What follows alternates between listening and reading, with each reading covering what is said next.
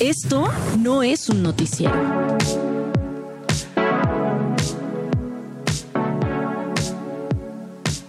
El padre Filiberto Velázquez Florencio es director del Centro de Derechos Humanos de las Víctimas Minerva Bello en Guerrero. Padre, ¿cómo está? Buenas tardes. Buenas tardes, Nacho. Eh, oiga, padre, eh, en primer lugar, eh, preguntarle, lo contamos ayer, lo estamos detallando más a este mediodía. Hoy el presidente de la República habló de lo que pasó en Totolapan. ¿Por qué sucedió esta masacre ahí en Totolapan si ya había un pacto, padre? ¿Cómo, cómo interpreta usted los hechos? Bueno, yo creo que no se ha entendido bien esto del pacto o está bien contextualizado. A ver, explíqueme. Estamos hablando de dos hechos diferentes, de una negociación que los obispos eh, iniciaron eh, el, mes pasado en Tierra Caliente para que el grupo de la familia y los tlacos pudieran tener sus diferencias. Y lo otro fue lo que aconteció aquí en Chilpancingo, donde los tlacos con el cártel de los adiós pudieron imprimir sus diferencias y de poner las armas y, optar por el diálogo. Ok, entonces digamos, el acuerdo habría sido entre los ardillos y los tlacos, pero obviamente como se ha contado, no incluye a la familia michoacana, que es este hecho en eh, Totolapa, ¿no? No, porque en este caso esto fue algo más iniciativa de estos grupos, a petición de los grupos eh, utilizando eh, a mí como eh, ese canal o ese puente de diálogo, independientemente de, lo que los obispos estaban haciendo allá en Tierra Caliente. ¿Y cómo ha sido esta, este labor, esta labor, padre? ¿Cómo, ¿Cómo ha sido ser ese canal en estas circunstancias? ¿Cómo lo ha vivido usted? Pues mira, es complicado cuando, cuando se da a conocer, eh, porque pues al final, ¿no? O sea, yo sé el riesgo que se tiene cuando eh, uno no este, se acerca a estos personajes, cuando uno trabaja en esto de los derechos humanos, así como el periodismo, ¿verdad? Eh, uno sabe el riesgo, pero eh, ahora que se da a conocer y que se hace público, pues se vuelve un poco más riesgoso por, no tanto inclusive por los líderes, sino por sus seguidores o los propios inclusive seguidores de los partidos políticos, porque de una manera a unos les ha molestado, eh, piensan que, que, es algo que uno hace para atacar a la figura del presidente o que somos parte de la coalición Vamos por México, no, para nada. Yo soy el primero que no votaría por eh, Xochitl. Entonces, están muy equivocados, pero eso no lo entiende la gente y, lo expone a uno eh, esas declaraciones y esas tendencias ¿no? que se tiene, cuando lo único que se quiere aquí es eh, la paz. Llevamos ya más de una semana en Chilpancingo sin un homicidio de los mm, Y esto usted se lo atribuye, padre, a estos acuerdos que usted ha mediado. ¿Esta paz que usted llama en Chilpancingo se debe a los acuerdos que usted ha mediado o en los que usted ha participado? Así es. ¿Cuáles son los acuerdos, padre?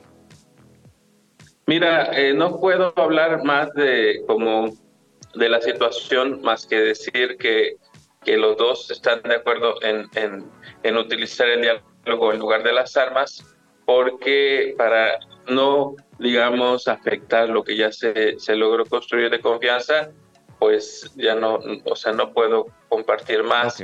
Eh, entiendo, o sea, puedo inferir que uno de los acuerdos es que ya no haya homicidios, que es lo que hemos visto y que usted hoy celebra, ¿no? En Chilpancingo. Así es. Eh, los asaltos a las pollerías, a los comercios, este asunto de las placas, eh, la crisis del transporte público, entiendo que también podría estar dentro de los acuerdos, padre.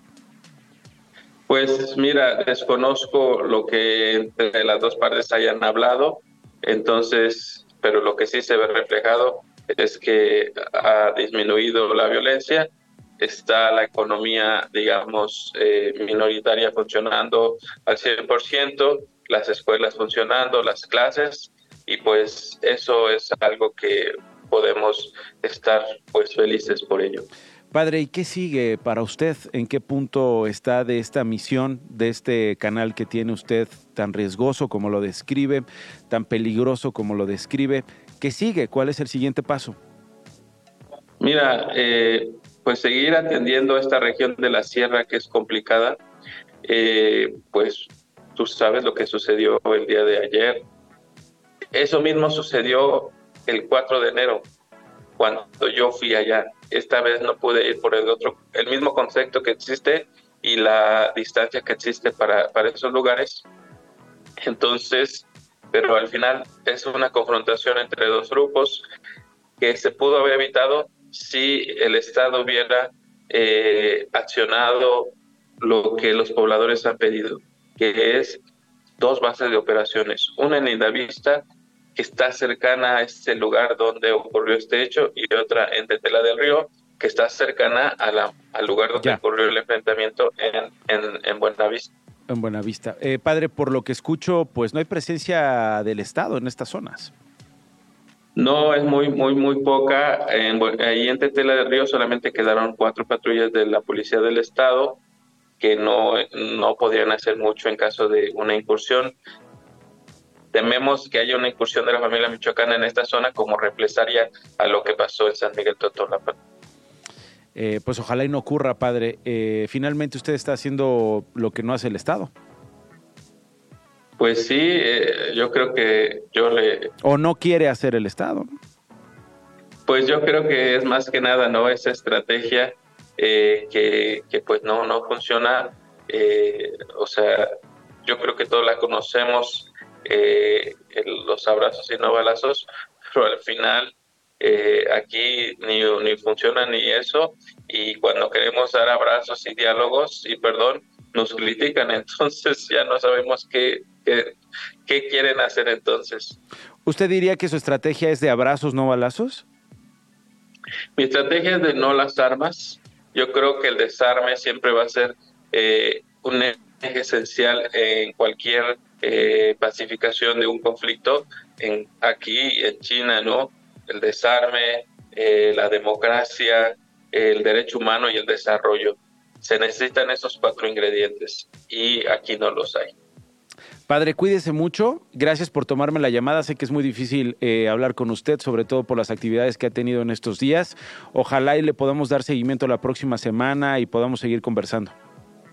Claro que sí, Nacho. Gracias, Filiberto Velázquez Florencio, es director del Centro de Derechos Humanos de las Víctimas Minerva Bello en Guerrero. Qué cosas, ¿eh? Las que estamos contando. Nueve para las dos. Nos vemos. Esto no fue un noticiero con Nacho Lozano.